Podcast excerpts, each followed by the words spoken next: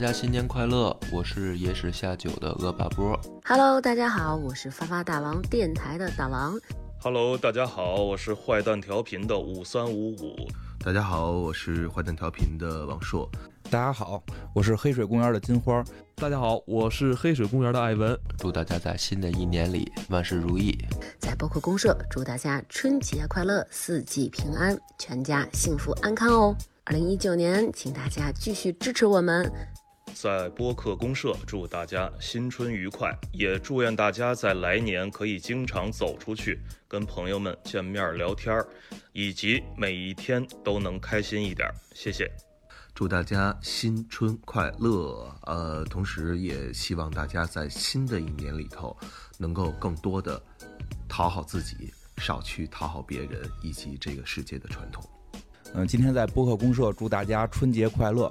嗯，也祝这个播客公社越办越好，也也希望有更多的优质主播能够加入到这个行列，然后也希望能有更多的听众喜欢我们的声音。我在播客公社祝大家新年快乐，万事大吉，阖家欢乐，财源广进，恭喜发财，工作顺利，爱情甜蜜，吉祥如意，四通八达，福运齐至。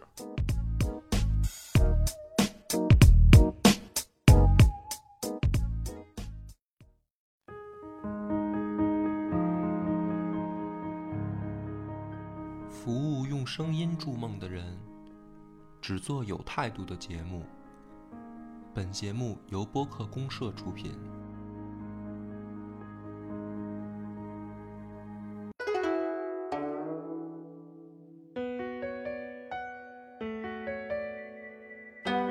Hello，大家好，我是艾文，我是金花。很荣幸今天我们来做客播客公社啊。嗯，对，呃，以下您听到今天这期节目啊，也是我们在播客公社来做了一档独家的播客节目。对对对，因为这个其他的这个播客的这个同同行朋友们都是这个组合，对吧？这个跟这个组组合两两强强组合强强组合啊。结果我们俩是俩人，我们俩来没人跟我们组我们俩合。本身就是已经强强组合了，咱们第一次来做客播客公社，嗯，是吧？那咱们一定得跟这边的朋友一起玩点什么游戏。对对对，咱们就是别再聊之前聊那些了。哎，有这么一个游戏，也算是桌游，嗯也算是线上桌游。嗯呃，是我跟金花早在十年前，我们俩在做同事的时候，对经常在一起玩的一个游戏。对对对，部门非常流行玩这个。对，当时我们一个部门同事啊，说出去团建，要么就出去旅游，永远不出屋，七八个人吧，嗯少说七八个人，就要玩这个三国杀。对对对，是这么回事。当时十年前啊，嗯非常迷恋这款游戏。嗯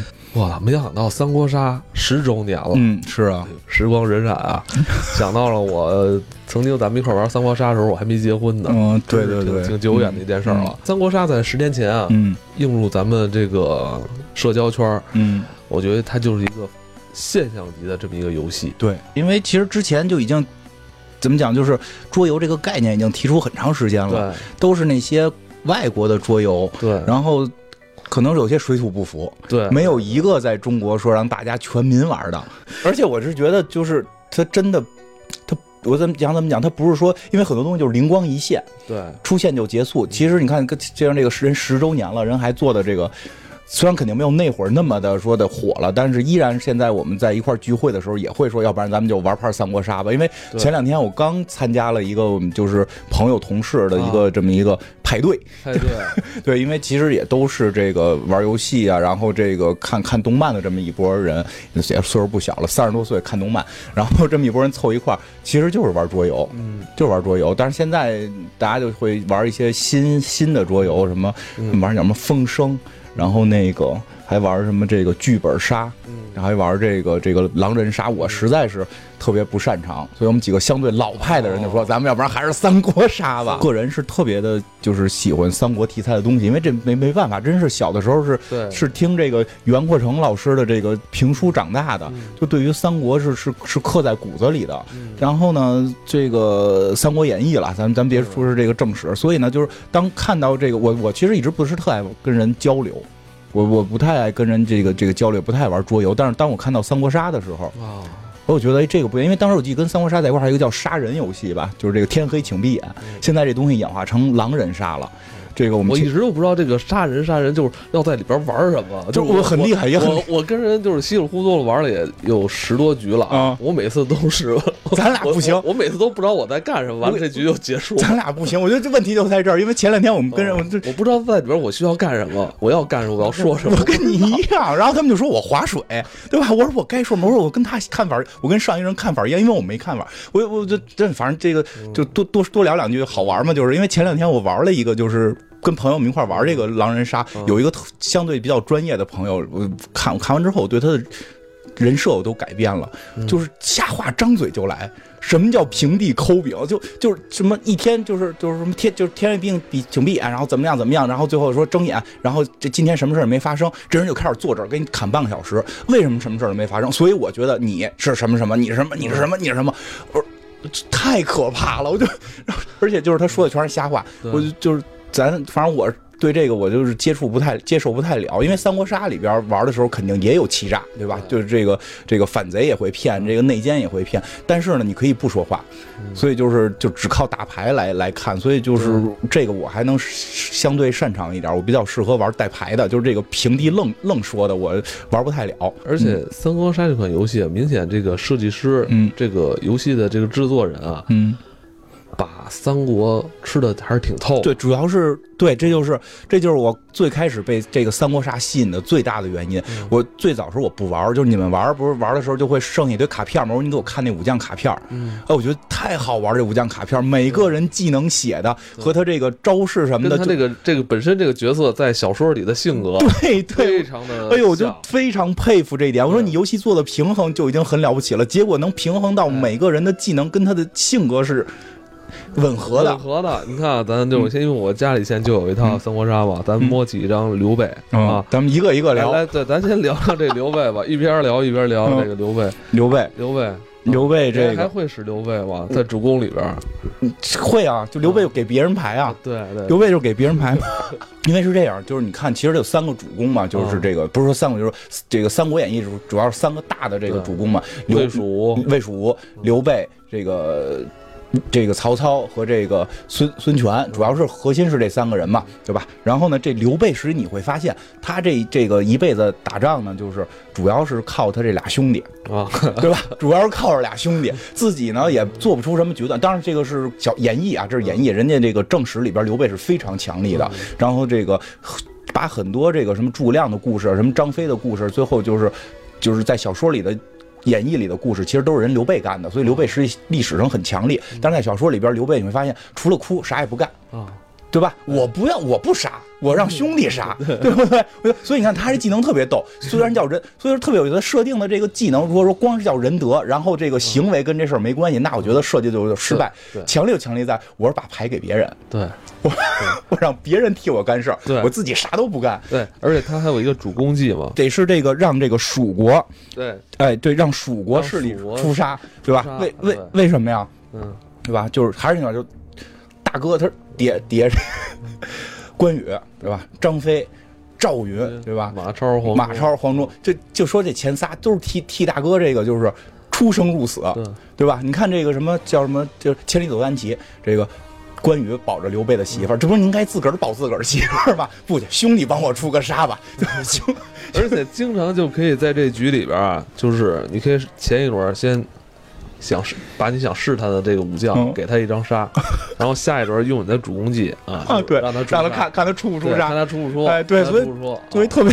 有意思。用好了啊，嗯这个还是挺强力的，就是很但但前提是你你得呃这局里边得有其他蜀国的武将，对他主要给 给人排的时候，他能还能加血嘛？其实刘备还真是就是就是我觉得还挺有意思，就是如果你你想象演义里边的那个刘备这个人使这张牌，就特别适合他。比如说你是一个性格特别刚烈的人，你拿这牌你得搓搓火死，你的所有技能都不是自己出杀，都不是自己砍人，都是哎你兄弟帮我砍一下吧，朋友帮我砍一下吧，对吧？就是这很有意思，很像刘备。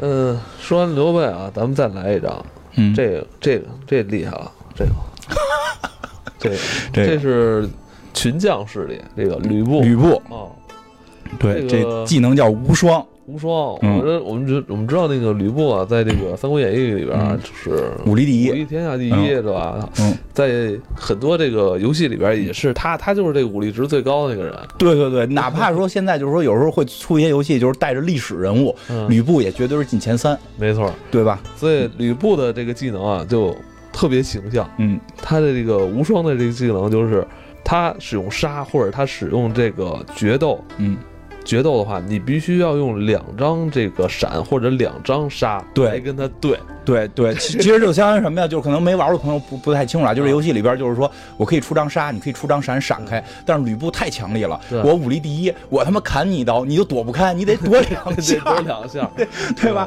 因为因为就是其实说到这儿，就是说三国其实在民间传说有很多种武力排名，嗯对吧？就是就是这个嗯。一一般这事儿要是在网上聊，就又得给打起来，到底谁高谁谁低的。这个一，但是一般没哪个排名吕布都是第一，对，这个是绝对没争议的，对吧？有有有，记得是有一种说法，一吕二赵三典韦四关五马六张飞，对吧？也有这这评书里对吧？也有这个一吕布什么嗯什么什么二那个一吕布二典韦什么三赵云什么的，这个也就很多种不同的排法。但是不管怎么排，吕布都是最强的。而且在这个演义里边，吕布这个三英战吕布，就是关羽、张飞，这个打不过。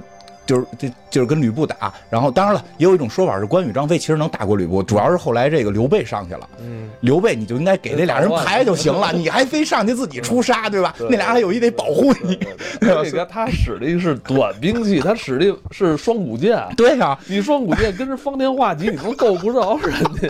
所以那会儿我们就在说说，嗯实际上张飞跟吕布战斗力是一样的。为什么三英战吕布？就是嗯关关羽得保护别刘备别受伤。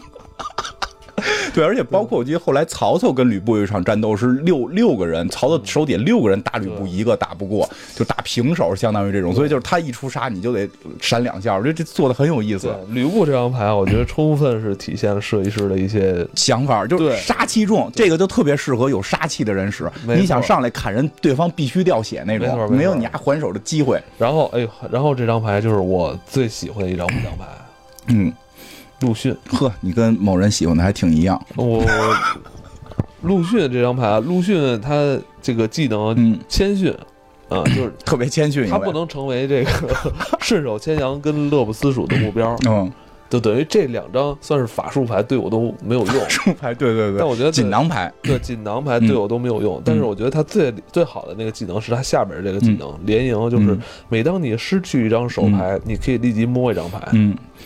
哎，其实这个吧，还真是，这我只能是是凭我的这个猜测了。我其实我觉得倒跟陆逊的性格会比较像，因为实际上陆逊最著名的一个是这个这个烧这个就是刘备七百里连营其实还有一个就是大家一般可能不很少提的，会把这个功劳加到这个吕蒙头上，嗯就是这个吕蒙白衣渡江。嗯对吧？其实吕蒙这里也有，吕蒙的技能叫克己，就是自己不出牌，对吧？能我能攒一堆牌，因为这游戏里边是有一个规定，你每一局结束你要你要扔掉一些牌的，对，就是吧你的牌要跟不能多于你的血。哎，对你就是肯定要扔掉一些牌，但是大家都知道，你说这这玩这种游戏，你手里手牌越多，你越厉害呀，对对吧？所以呢，就是这个这个吕蒙的这技能就这一个技能，就是说我能克己，我就跟陆逊这是配合的，因为白衣渡江讲的是啊，这个吕吕蒙就是他想干死关羽，然后呢，就是他跟关羽这个抢荆州嘛，他想干死关羽，他就跟这个这个怎么办呢？他就先装病。对先装病，然后让这个陆逊接接接替他。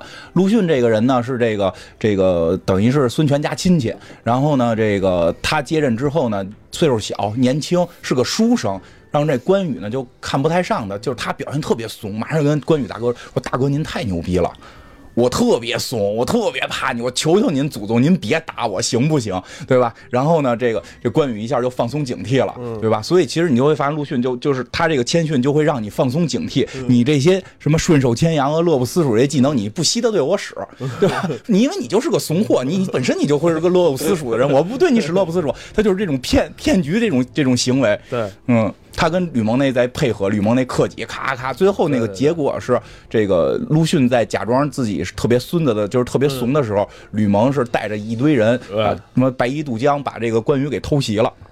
其实啊，还有一个原因，我嗯特别喜欢你说的。刚才金花说的是这个小说中的这个背景，嗯嗯，这个陆逊在就是打网哦上在线玩嗯一 v 一的时候嗯，其实很厉害。是吗？很好使是吧？首先来说，你有你有两张锦囊牌，你就嗯，对对你没用。对我没用。然后你想其他搞我的话，或者我在对你进行出杀或嗯怎样的，我可以快速清手里的牌，然后快速的过牌。对对对，快速过牌其实就是你你你手里老能够有一张牌。对对对。嗯，这个其实这个很厉害，你你只有一个防御性的技能，但有时候陆逊会死的也不明不白的，因为他没有什么防身的技能，我觉得你觉得那连营就很厉害了，你但是你就得看命是吧？看就你抓了，最后你你你抓了一个这个杀，结果对方也杀你，你就没辙了。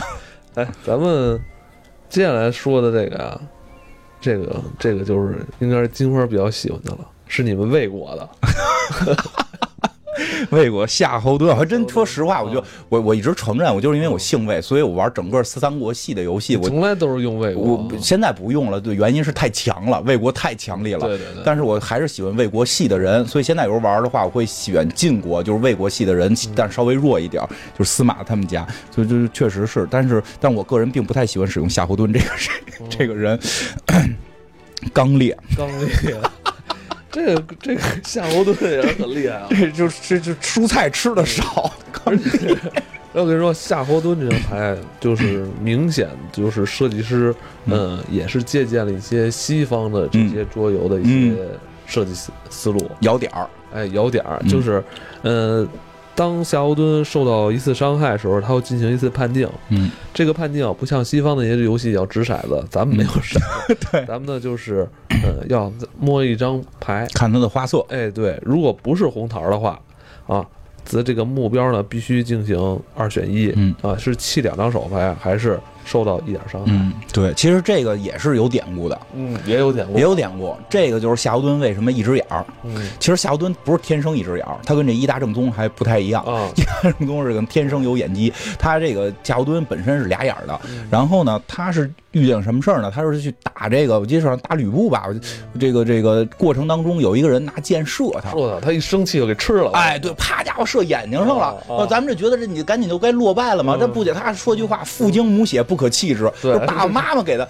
爸很啊这这吃啊，说的很有道理，父父给的精，然后爸爸给的血，父精母血，啪家伙给吃了，吃了不算完，过去啪给人砍了，砍了之后他才说是这个晕倒，才去这个 这，对吧？就是你想伤害我，OK，你可以伤害我，但是你有可能被我砍一刀，是吧？所以他会有这个刚烈这个这个技能，就是我会反伤你一下。对，这这个很厉害，呃，对，其实你会发现，其实他每个国家都有这个这个这个性格，整个魏国性格在早期的武将。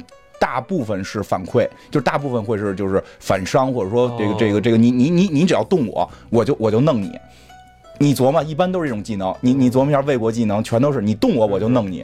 然后那个蜀国的技能，因为是关羽、张飞，这个这个，你你想这个关张，这个叫什么？一吕二赵三典韦四关五马六张飞，你会发现五虎上将基本排进这个前十名，全进前十名。其实再加上魏延这种都很厉害。蜀国的这个单挑杀气，就是单挑能力是非常强的，所以他们那个技能设计全都是以各种出杀为主，对对就就是各种强出杀，对，嗯，普遍没有什么这种，防御性技能，对，也好像也没有什么魔法技能，对对，就是强干。对，咱们这个牌很多啊，其实我现在就是想问一下，嗯。就是金花，你最喜欢使的是哪张武将？哎呀，这个早期啊，啊？早期是这个。我，觉得你，哎，我记得你以前老爱用张角。没有没有没有没有，啊，后后来后来倒是用过一阵儿，但是就是最早的时候是嗯。真姬，因为漂亮。哦，你喜欢用真姬，对，因为玩游戏一般都还是先用女的，即使是卡牌游戏，真姬很漂亮。哎有吗？那张牌？有有有，就就在就在 哎，就这儿呢就这，儿真姬哎呀，真的，这个是老漂亮了，这个姑娘。然后你你能够看哦？你看这个二二次元，你看这么一张二次元的这个画儿，真姬二次元画都不行，受不了。哦，老喜欢她了，因为各种游戏里我都很喜欢真姬，因为最早玩《三国无双》我也超喜欢真姬，而且他会说话，他会说“仿佛兮若飘摇之回雪”，是不是？你哎，怎么说来着你？是受到那个就是在线版那个配音影响了是吧？呃，也有影响，什么飘飘兮，哎，我一下背不下来了。你你背的记得住吗？我我我也记不住嗯什么偏风飘飘兮什么啊，，仿佛兮若轻盈之回雪。哎你追那版配音还行啊，不错。还挺喜欢的。我我真的很喜欢，因为我一我一直是这个这个这个这个概就是概念，就这句话让你听了就就就很厉害了。现在很多人都知道，嗯虽然我现在一下岁数大了，奔四十脑子不行了，就这仿伏羲什么飘摇什么回血这个这这这这句话，嗯，大家都知道。哇，这是真姬说的，甄姬说这是的，真姬说的，而且这个话就很有意思。这句话是来自于《洛神赋》，嗯，这个是对，这个一个一个不伦之恋的故事，就是这个其实呢，甄姬呢是袁绍的，我没记错的话，是袁绍的儿媳妇儿。然后官渡之战，这个曹操给袁绍打败了，曹操呢就开始抢妞，他儿子呢比一看，我操，爸爸每回都抢妞，我老捡这个剩下的不行啊，我得先下手为强，他就先进去抢妞，于是他比他爸先抢了个妞，就是把这甄姬给抢到了，就是这甄姬就是倾国倾城的美，然后呢抢到之后呢，其实这我觉得那会儿吧，中国还没有特别强的这个这个到宋明理学那会儿，什么二婚什么这种没没关系，哪怕是这个王子，他都娶了个二婚媳妇，是不是这个这个初婚不重要，所以他就特别喜欢甄姬，就跟甄姬在一起了。但是，甄姬漂亮啊，天天在一块儿，他有个弟弟啊，曹丕有个弟弟叫曹植啊，也喜欢嫂子。就是那个七步诗的哎对对，你想这个事儿啊，你想这个事儿，就为什么写七步诗这事儿，你就不能联想，对吧？天他写了首诗叫《洛神赋》，都说呀，这个《洛神赋》是写给嫂子的。哎呦，就写我这个在江面上看见洛神出来，那美的不行不行的，太漂亮了。然后这诗里诗外透着这是写给嫂子的。这曹丕反正就是就是他哥哥是这么觉得。那你说这哥哥哥哥当了皇帝不得弄你吗？对不对？不得弄你。其实我觉得啊。曹植根本没有势力跟曹丕干，就没有势力。如果说曹植真的有势力，说最后当曹丕当权之后，曹植有势力跟曹丕干，曹丕绝不会放他活命的，嗯，对吧？他我觉得就是生气，你他妈写那叫什么？你来这不伦恋是吗？你气气嫂子，你这不是个事儿啊，是吧？然后就所以说你你不是写诗牛逼吗？你不是你给你嫂子写诗吗？你今天欺负给你哥哥写个诗行不行？你你你再这么琢磨，这故事是不是应该这么讲？是吧？你把这俩事儿串起来，哎，对对，你你不是给你写的嫂子写诗吗？今天你欺负给你哥写个诗，然后呢想弄死他嘛，然后他就写了这煮豆燃豆萁，对吧？因为这这就我一说到这儿就是这个两版，一版是四句的，一版是六句的，我我记不太清了。这这当初就应该有个奇葩说，就是他让他去最合适了，是吧？对对对。顺口出段子了，顺口出段子，哎，就写了这个。哥一看，哎，算了吧，弟弟都这样了，我就放了他吧。然后就就放了，要不真要是说夺权的话，不可能放。对对对细嫂子这，所以他这个技能，你看叫这个。一个叫请国，一个叫洛神。洛神就是来自于《洛神赋》，而且嗯这个游戏的这个线上版能够把这首诗的这一句让这么多中国人知道，我我还挺感动的。就是他当初反正找这些配音员，明显就是公司里自己配的。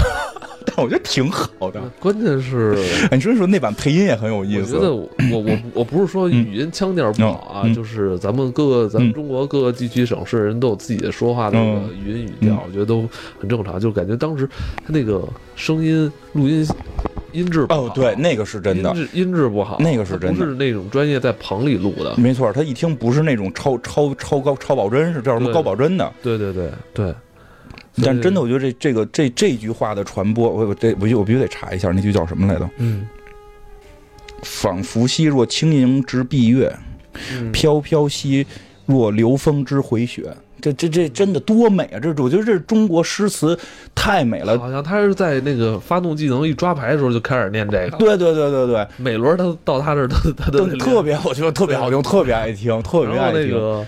那个玩线下的时候，嗯就是就他这人就特别到他这儿就每回都耽误好多时间哎。对，因为他那就是他那抓到黑牌就那什么嘛。对他还有一个技能叫什么？那个就是就是能能能够拿黑的当闪嘛。他发动这技能也会说句话嘛，叫什么“凌波微步，罗瓦生尘”，对吧？其实也是来自于这个这个《洛神赋》里边这个。而且凌波微步就是为什么后来这个这个段誉会这个技能，嗯，这都是就是金庸老一老爷子也是用了。用用哎用了这些我天，这些这些这个名名篇里的这些词语太美了，我真觉得《洛神赋》特别美。对，嗯大家喝洛神花茶的时候，也可以百度一下《洛神赋你》，看看我每次听到这个《洛神赋》的时候，我都想到那个呃泡我泡的那洛神花，红的红的。有关有关系。对嗯，还有哪些牌你觉得是你每次特别喜欢用，但是每次都用不太好的，就就你现在拿这个，你是不是也这样？国家是吧？对对对，因为有的时候网，因为有时候就是网上有那种就是那叫什么，就是就是那个那个出出三国杀的题的时候，我玩那个还比较好，因为都是名牌嘛。那个就是就是经常会有用用如何用国家，因为国家会卖血嘛。嗯我觉得用用好国家呀、嗯其实是需要需要你跟队友有一定默契的，对，而且看谁跟郭嘉配合，嗯，是吧？你？得给牌，对，他要是跟刘备配合就完了，对。对吧？我我弄两滴血给你牌，你技能是给我牌，咱俩来回转。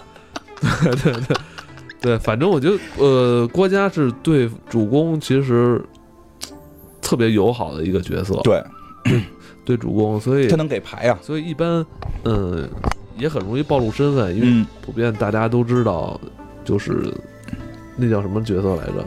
内内奸忠臣，如果你做忠臣选郭嘉的话，嗯一般一上来会受到其他反贼的群殴。但是也不太敢使劲殴吧，殴多了的话，主公一把牌啊。但是你看主主公是谁？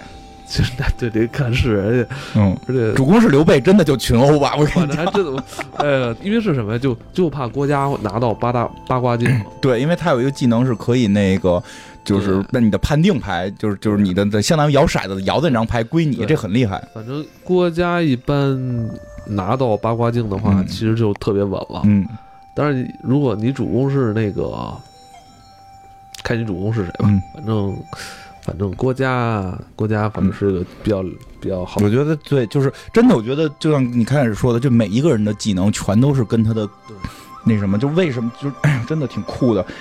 这这个哎，遗迹，他这技能叫遗迹，每受到一点伤害，你可以摸两张牌，并将其中一张交给任意一名角色，然后将另一张交给就是还能交给任意一名角色。其实一个人可以拿两张了。就是为什么会有这个技能？因为郭嘉临死的时候叫这个郭郭嘉遗计定辽东，就是打完官渡之后，郭嘉身体不太行了，然后受就相当于是这种受伤了。他并不是中这个战斗中受受伤，而是这个身体相对比较弱的这种这种生病，其实就是掉血了。他在掉血的过程当中还写了这个计策给这个曹操，告诉曹操就说，如果这个这个袁氏的这个袁绍死了嘛，袁绍两个孩子跑到辽东，说你不要去，你不要去追，他们会自己内斗，然后这个这个你可以解决这个问题。所以你会发现他就是在自己快死的时候，他还在给主公送技能。对，但是他但是他送牌不像刘备送送牌，他他给人送牌他回不了血。对，刘备是给人拍时候自个儿回血其，实，所以最好玩法就是你在摸上桃儿的话，你给那个刘备，然后刘备再给再给你，俩人互相加血。那也挺讨厌的，我觉得。嗯，所以你看郭嘉这个技能吧，就是整个三国杀游戏里边武将里边啊，嗯，是这种 是怎怎么说军师类武将特别好的一个代表。嗯嗯，对，其实你看他也是魏国的，也是这个挨揍了能能能能反干点什么。没错。嗯，其实，在众多武武将里边啊，嗯，你最喜欢使谁？嗯，我刚才说了，有一个是陆逊嘛，嗯嗯，然后一会儿可以再聊一个我比较喜欢的那个，哦，你是说武将是吗？嗯，啊，就是对，就是那四口写的。啊四口血是吧？先待会儿再说，不着急。其实，在众多武将里边啊，也不光是都都让人喜爱，其实有一个武将是最让人厌恶的，那个摸不着头脑，这个这个老版里边是没有的，最早不存在它，虞姬。这最最早最早不存在。他呃，其实虞姬诞生的也很早啊，嗯他呃，如果不是出现在第一版的话，它就是出现在第一版之后的第第二版补充补充包里边。补充包里就有了，他是在一个很早补充包里边嗯就有了，一应该就是咱们玩那版本，就是它已就经对有了。嗯，嗯，反正虞姬操不说了，他老骗人。虞姬吧特别讨厌，你知道吗？就是你你不知道，一是他耽误时间，嗯，二是 你是玩游戏，我发现特别关心这时间，甄姬也不喜欢，虞姬也不是主要耽误时间。其实这太麻烦了，就是嗯虞姬。但是我觉得很像这个咱们在书里边小说里边，对他，他有幻术，对，这他是一个仙人，能创造幻术。哎，嗯，所以他出的每张牌你得猜是不是，对，反正是一个说瞎话的游戏。虞姬是这样。虞姬只要一在场，反正大家一上来都会打他。希望他早点死，能够让我们快点顺畅的玩游戏。反正咱们玩的那些局里边，嗯什么虞姬呀、嗯还有那个那个那个闪电的那人叫什么来着？左那不就是那个张角，啊，张角、虞姬都是一上来很容易死。因为张角太猛了，张角他妈养着太猛了。对对对，嗯，在众多其实武将里边啊，其实我比较喜欢就是这庞德，嗯，我比较喜欢。为什么呀？就是因为很少有武将是有两个技能的。啊，对对对啊，你真是实在啊！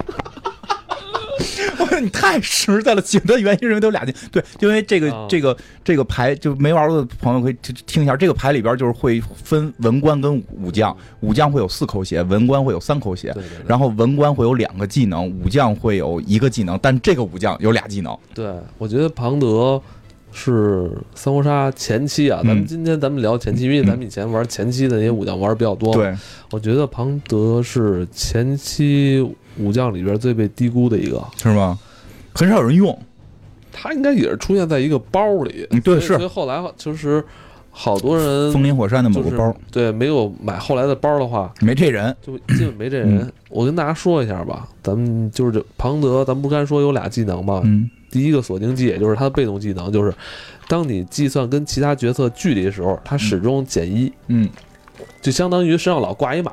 嗯，对，就是理解吧对这游戏里边应该能装四件装备。哎，哎，一个就是那个两个马，一个武器，一个盾，对对吧？这个等于是他上来就一直自带一匹马，对，他永远跟你的距离减一，减一是什么概念？如果身上我不配备武器的话，嗯我就能有可能打不着人家。对有对，所以跟你距离降低了之后，我就可以打到你。而且而且锦有些锦囊是只能够限制你打你旁边人的，嗯但是那个你只是即使有武器，你武器只能攻击到别人，但是你的技能不能使向别人。这个马的厉害就在于。你那个技能还能对，别人使，哎，那他要再带一马是能再减一下吗？我记得应该是我，因为我在在线版里边我是减两下是吧？嗯然后，嗯、因为他庞德本身是那个 马超里边的人嘛，，对对，那边都擅擅长那个骑马骑哎对所以他这块儿加强的。对，西凉骑兵他们都是，而且还有一个就是，他作为一个武将，嗯当他使用使用的杀啊，嗯，对方用闪来抵消的话，就是你可以弃掉对方的一张牌。嗯。这点就这点就很厉害，是嗯他作为一个武将，肯定武将重点是在杀嘛。对他这个是能弃人手牌，我嗯我对你使杀，嗯要么就费血，嗯你要使闪的话，你就得弃牌。啊，所以他这个就因为对，因为手推牌不着，你知道吗？对对对推不着，你知道吗？就怎么杀也能杀中你，对我要么就杀你，而且他你别忘了，他是去掉你一张牌，嗯而不是去掉你的手牌。嗯，有可能你身上有八卦盾，对，去你的这个装备牌，去你武器也马如果你呀这些你身上，有盾的话，你抵消我的话，嗯我就会把你的这个。所以我觉得庞德，呃，特别实惠，就是对，就是亏你太实在了，我发现，而且而且不太不太不太会让你去费脑子，不像什么张角啊、虞姬啊、什么诸葛亮啊，你还哇还得算，你知道吗没有那 没有那些，你玩儿太实际，没有那些没有那些。你像我使陆逊也是，嗯我操，我没了，操，我再来抓再抓，啪特爽，打起来特爽。我就喜欢玩算计。哎，不过这里边有一个我一直不会使的，就是那个黄忠，哦我特别讨厌黄忠的出现。黄忠也是，黄忠就是老得算，老得算他是谁谁离谁远，谁什么几张手牌几口血，我每回我都算不出来，而且我每回我都不知道对方能不能杀着我，所以黄忠这张牌吧，就是你如果玩在线的话，就是嗯。电脑帮你算了。还好点儿。对，反正一般有黄忠存在，我就认为他一定能杀着我，对，就是他一定能打掉我血。对，在在众多这些武将里边，你还有哪个是你比较稀罕的？就还真剩下的差不多差不多了，还真就是比较嗯，这个。你看我那我也实惠一把，我就给你讲一个叫贾诩的。你看人现在十周年写的叫文和乱舞，就是贾诩，贾诩贾文和，主要是贾诩太 bug，主要它有仨技能。它有仨技能，而且极其的暴力啊！这仨技能，哎呦，对啊，这很厉害呀！它已经很接近，就是后来他出的这个什么神武将是吧？啊，对，因因为说实话，这个游戏在后来确实不平衡了。对，这游戏确实后来就不太平衡，因为它有一些付费问题。因为后来我在玩的时候，我付费弄到了一个李儒，我觉得还特别猛，就是就是就是它可以强迫每个人现在就开始出手牌，就就它只有叫什么限定技，新加一种技能，就是我我这一辈子只能使一次，我强迫你出手牌，然后你出一张，你的下边里出两张，再下边出三张，谁要是出。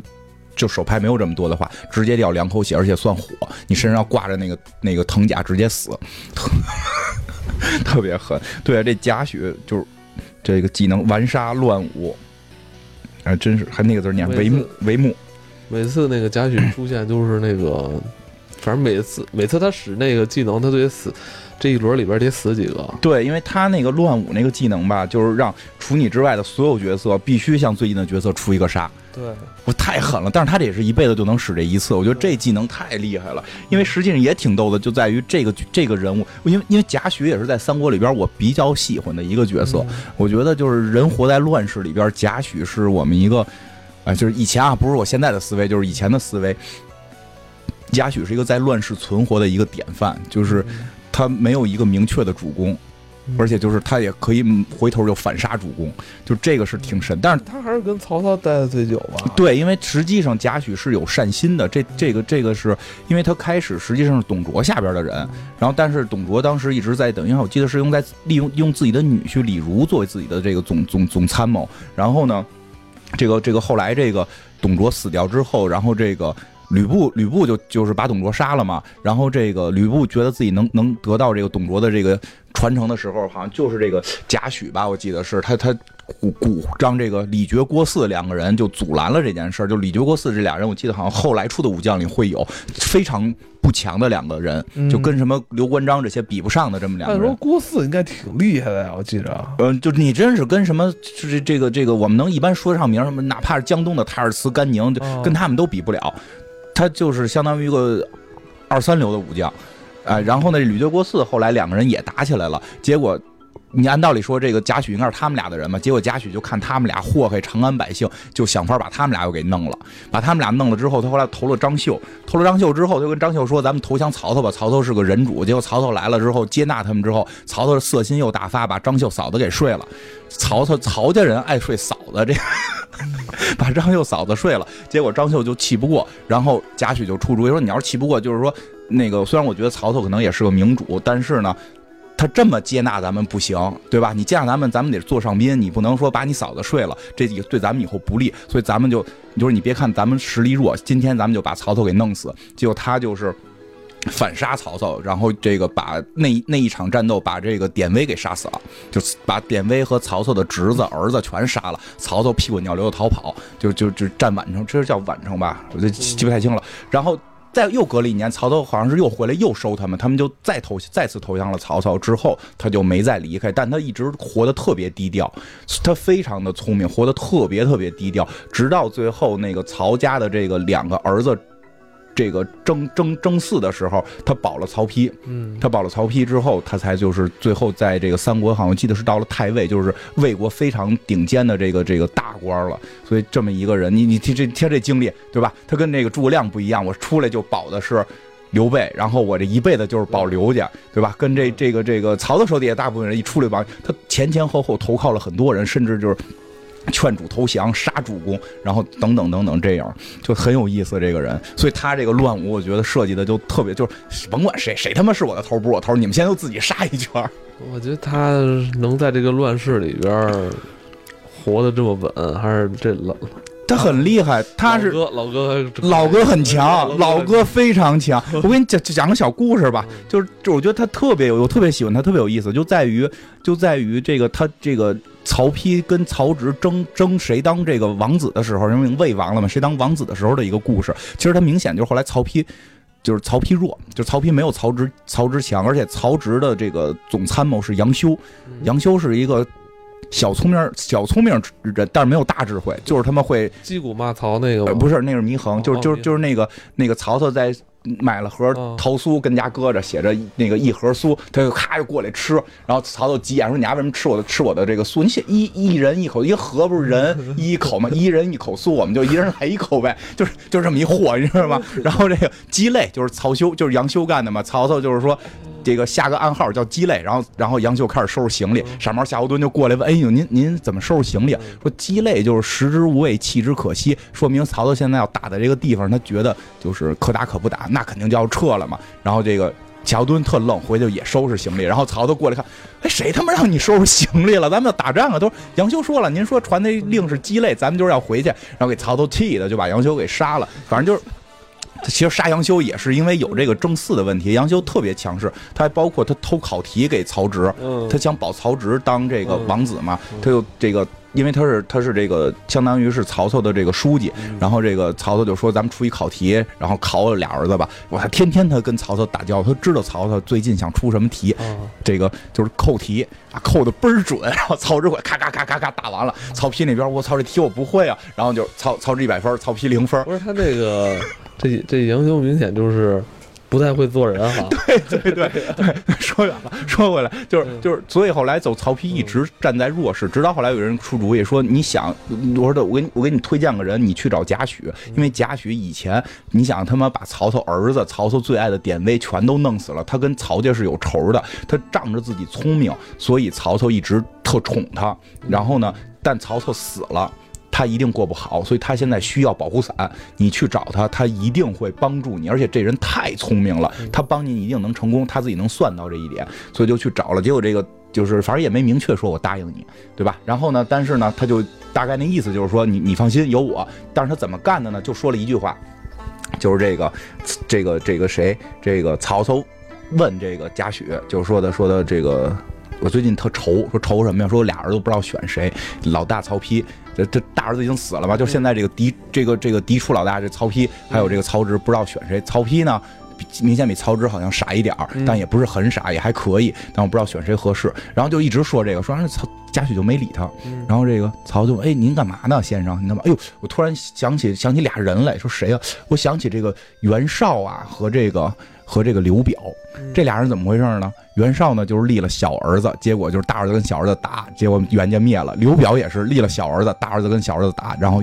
刘家灭了，曹操也就乐了。哈，那我明白这个什么意思了，就是人家不直接说你得你得说是，人就是你说特别有智慧这种人，对，充满着办公室的智慧。你这有时候跟领导说话，你不能说你得这么干，对吧？哎呦，我我想那谁呢，对吧？我想我突然想到了小黄车，贾诩这个角色还有一个地方，嗯就是也能体现出设计师的这个心思，嗯，哪儿没看出来吗？哪个？啊，你你说说他不算魏国的蜀将。啊他不算，他不算，对对对对。他不算魏国的。哎，，对对对，你说这真是。他不算他不算魏国的。他在这个牌上啊嗯，给他标明了他是一个群。群雄，群雄势力，对，真是，所以你看，刚才金花给咱们介绍了一下 贾诩啊，嗯他虽然最后是国演义》里边的这个故事，虽然他最后在他人生很漫长的一段时间里边都是在魏国落脚嗯。啊，在魏国给魏国效力，嗯，但是设计师仍然把他算在了群。群雄势力。对，因为他真的就是哎呀，他他太适合是群，因为他跟个跟过太多人了，，所以所以如果你也就是说熟读过《三国演义》嗯。啊，对三国历史啊，或者甚至对三国的这个、这个文艺作品比较嗯喜爱的话，你看到这张牌，你肯定会会心一笑。对对对，所以我是不是喜欢他是很喜欢是来送给我了是吧 啊？以后你玩的时候没有这个了，我 来你们家玩我都带着这个。嗯嗯，其实三国杀呀，嗯早期出了太多武将了，嗯几十个武将。嗯，嗯，咱们这今天节目里边也就聊不完，对，嗯聊不完，没法一一跟大家说了。嗯，但是我觉得三国杀，我刚才就是嗯。来的时候还跟金花我说，搜搜三国杀是嗯。哪位游戏制作人、哦设计师，嗯。是吧？嗯，在网上我能搜索到的这个嗯。百科里边，并没有看到嗯。说这个这个游戏的总设计师是谁，嗯，没有找到。没找到。嗯。但是我我是真是平平心而说，这是我嗯见过的中国做的最好的游戏，差不多吧，咱们不不能说是唯一吧，但是真的是非常顶尖的了。它的平衡性就早期啊，在它因为确实后来因为变现可能是做了一些比较强势的神武将，但是在早期的平衡度太好了。因为我记得是有人去具体算过，就是这个，比如你张手牌大概是代表着多少战斗力，然后这个就是每个人的战斗力，因为它。技能不可能设计的完全一样，所以这些技能终究是有一些差别。但是总战斗力大家基本上是保持一个相对平衡的，而且有一些人可能会在某些特殊情况下，他的战斗力会变高。比如说他如果是内奸可能会变高，或者说那个就是单挑他会更强，对吧？就是他他会有各种局势的这种。错综复杂，但是基本保持在一条平衡线上，这是非常难得的。因为这是他不是说国外有个一模一样的东西你去套的，这真是自个儿琢磨出来的。其实我也挺佩服早期这帮做这个平衡测试的，嗯，因为他因为我们去查到，他没有一个最早没有一个明确的公司，他不是一群呃是奔着但奔着挣钱的公司去的。当然也有人啊会说他是早期借鉴了国外的一个手游，嗯。叫那个好像叫棒，啊，肯定是借鉴了。借鉴了。但是，但是我想说的话，但我想说的是，嗯就是这这些纸牌在这些武将背后的这个历史，嗯或者说呃文艺作品中咱们所读到的这个嗯人物故事，它都很好的去放在了他的游戏之中。对，而且他为很多比咱们更年轻的朋友还没有进入到三国文化，嗯，这个三国杀真的是一个很好让他来入门的一个东西，没错并且，呃，你用这个入门嗯，不会一上来就把你带到一个特别偏或小众的那么一个研研究的那么一个范围里边儿，它这还是相对比较忠实原著的。对对对对，你真真真是这么回事儿。但是就是现在也不知道到底是，哎我觉得肯定肯定可能会有人知道是谁设计的，但是现在反正网上没有查到。嗯真是我觉得，真是他非常用心，很用心他，把这个文化，然后游戏性，而且还有一个特别重要的一点，其实说就是这个这个线上版的配配音，我非常喜欢，嗯但也不得不说，它的线下版也有一个非常强大的一个优势，是在。因为我跟你讲特别逗，因为因为就是我们家孩子最就是就是那个很多年前了，我们家孩子都十岁了，还真是那会儿，就我媳妇儿在怀孕的时候，一和生孩子的时候那会儿阶段一直在玩这个游戏。我们家孩子就是在学会爸爸妈妈之后说话之后就是闪一下，不是杀一下是怎么着了？就就对吧？是就是那个语音版吗？杀一下就是 爸爸妈妈杀一下。太吓人了！嗯，不怕牛啊，对，是那么说，他会说那个不怕牛，就是特别早期他会说这几句话，哎，很逗了，就是因为我记得特别逗，CS 也是，CS 他小的时候，我们家爱搓麻，啊，爸爸妈妈白板红中，就最早会的四个词儿，对。因为他妈是奶着他，就跟我爷爷奶奶一块儿打麻将，天天搓麻和玩儿。因为那会儿娱乐就是打麻将，没别的嘛。爸爸妈妈红中白板，就是这个顺序。我们家孩子，我们家孩子就是好像记得老二就是那个，就是爸爸妈妈不怕牛，特 特别逗。呃，哎呦，我觉得这在在当下啊，我觉得三国杀仍然是非常聚会聚会哎聚会那个比较好玩的一个游戏啊。对，而且真的就是刚刚没说想说那个，它线上版虽然也很有意思，但是线下版我觉得有一个特别好，就让我们这帮这个不是特别爱社交的这些人，嗯，不爱出去蹦蹦迪、唱歌又有点跑调的这帮人，我们有一种新的形式，能够和别人对。结交到新朋友。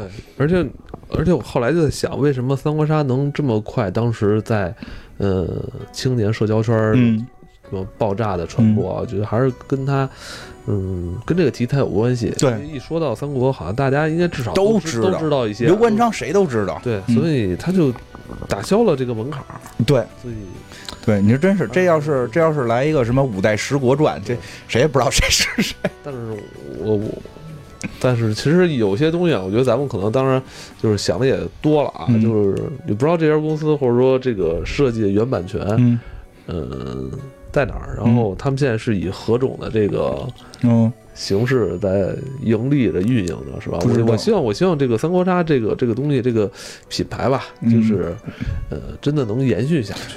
嗯，是这么回事儿。像你看，咱们现在像任天堂的嗯什么马里奥什么皮卡丘这些是吧？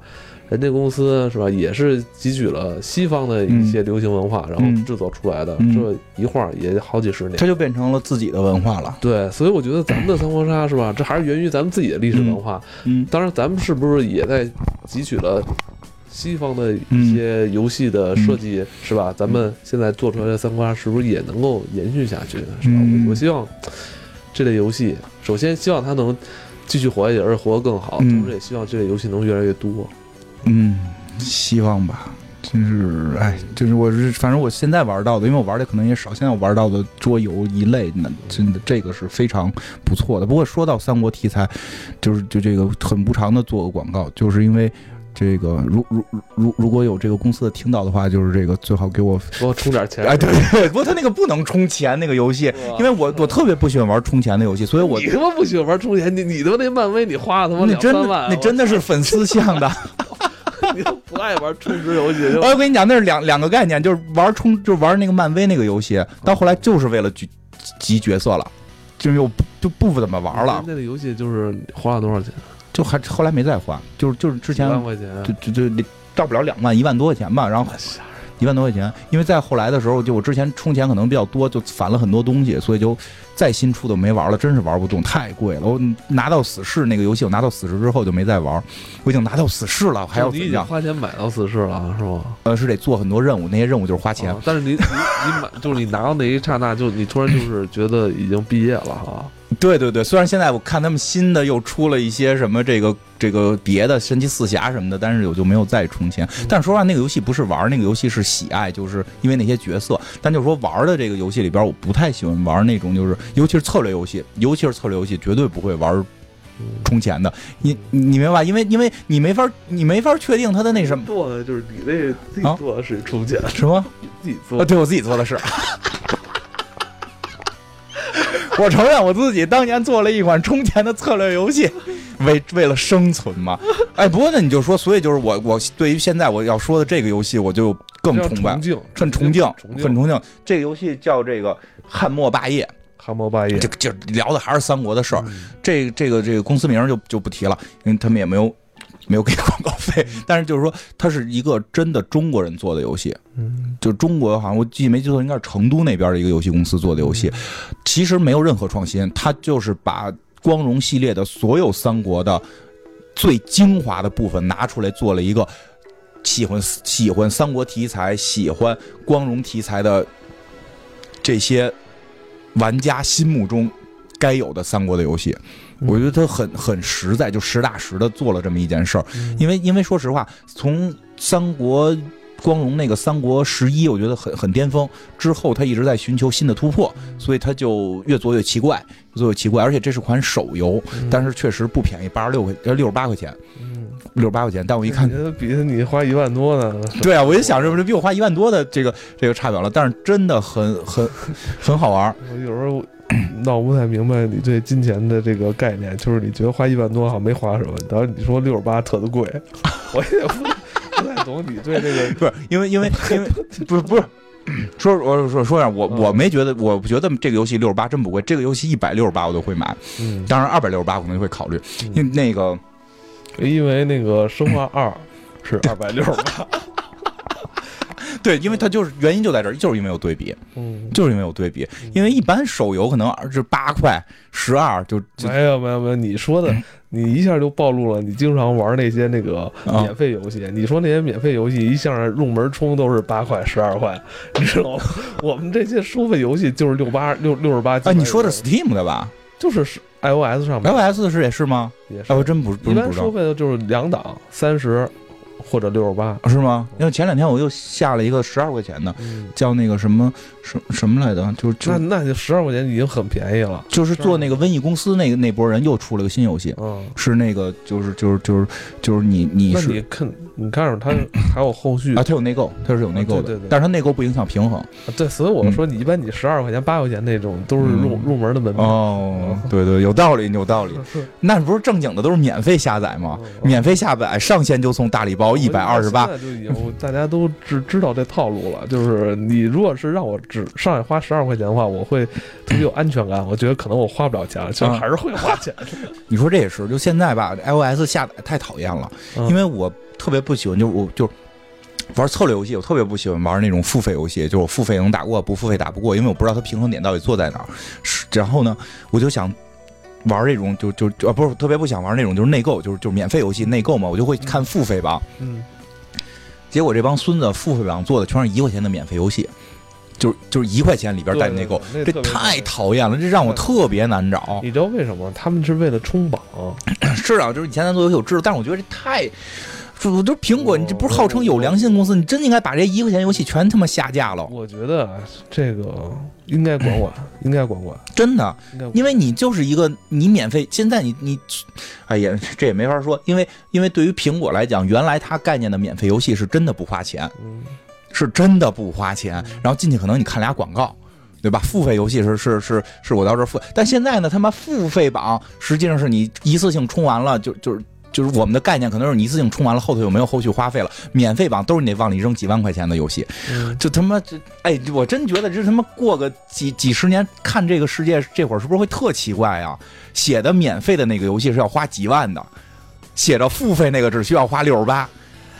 是是这样，就是有一些就是也算是也是算优秀游戏啊，比如像 COC 这些的，它虽然也是免费入门，然后里边让你充钱，嗯。但其实它充的钱是是为了节省你玩的人的时间的。嗯，呃咱这这问题就特别太复杂了，太太复杂了对，，真是。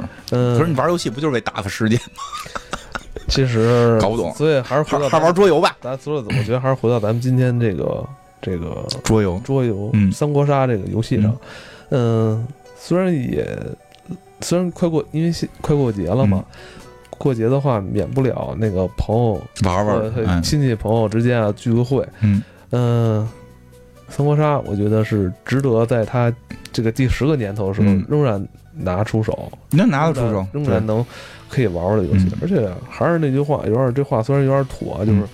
就是玩这个没有那么浪费时间，至少你还这个复习了一下三国的知识 对对对对对对，真是好歹对吧？就是好歹你也算你玩这个游，你玩这个算弘扬中国文化，对吧？你真是说的文化再高点，您就是使真机抓牌的时候念下诗，仿伏羲什么什么，又忘了。